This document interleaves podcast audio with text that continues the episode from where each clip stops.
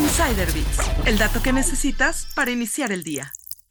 Aumentan visitas en zonas arqueológicas cercanas al tren Maya. El Instituto Nacional de Antropología e Historia, el INA, reportó el incremento en la afluencia de visitantes en sitios como Chichen Itza, Tulum y Uxmal. La institución señaló que el aumento se debe a la puesta en operación del tren Maya y los trabajos del programa de mejoramiento de zonas arqueológicas. En promedio, el flujo de turistas nacionales y extranjeros registrados en los tres sitios arqueológicos tuvo un incremento superior a 20% en diciembre de 2023, esto comparado al mismo periodo del año anterior. Además, se prevé que el aumento de visitas continúe en 2024. Solo Chichen Itza acumuló 2.330.000 visitantes en 2023. También rompió su récord de visitantes en un día que no fuera equinoccio de primavera, al registrar 7.500 turistas.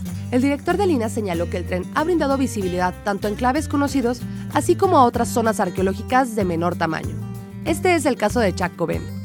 El sitio es muy cercano a la estación Limones y ya es sujeto a labores de conservación para recibir más turistas. Se remodeló la infraestructura de atención al público del sitio y se habilitaron 572 metros de senderos. Desde el inicio de la construcción del tren Maya, se han registrado y preservado casi 60.000 bienes inmuebles, 1.4 millones de fragmentos cerámicos, casi 700 restos humanos. Descubre esta y más historias en Business Insider México.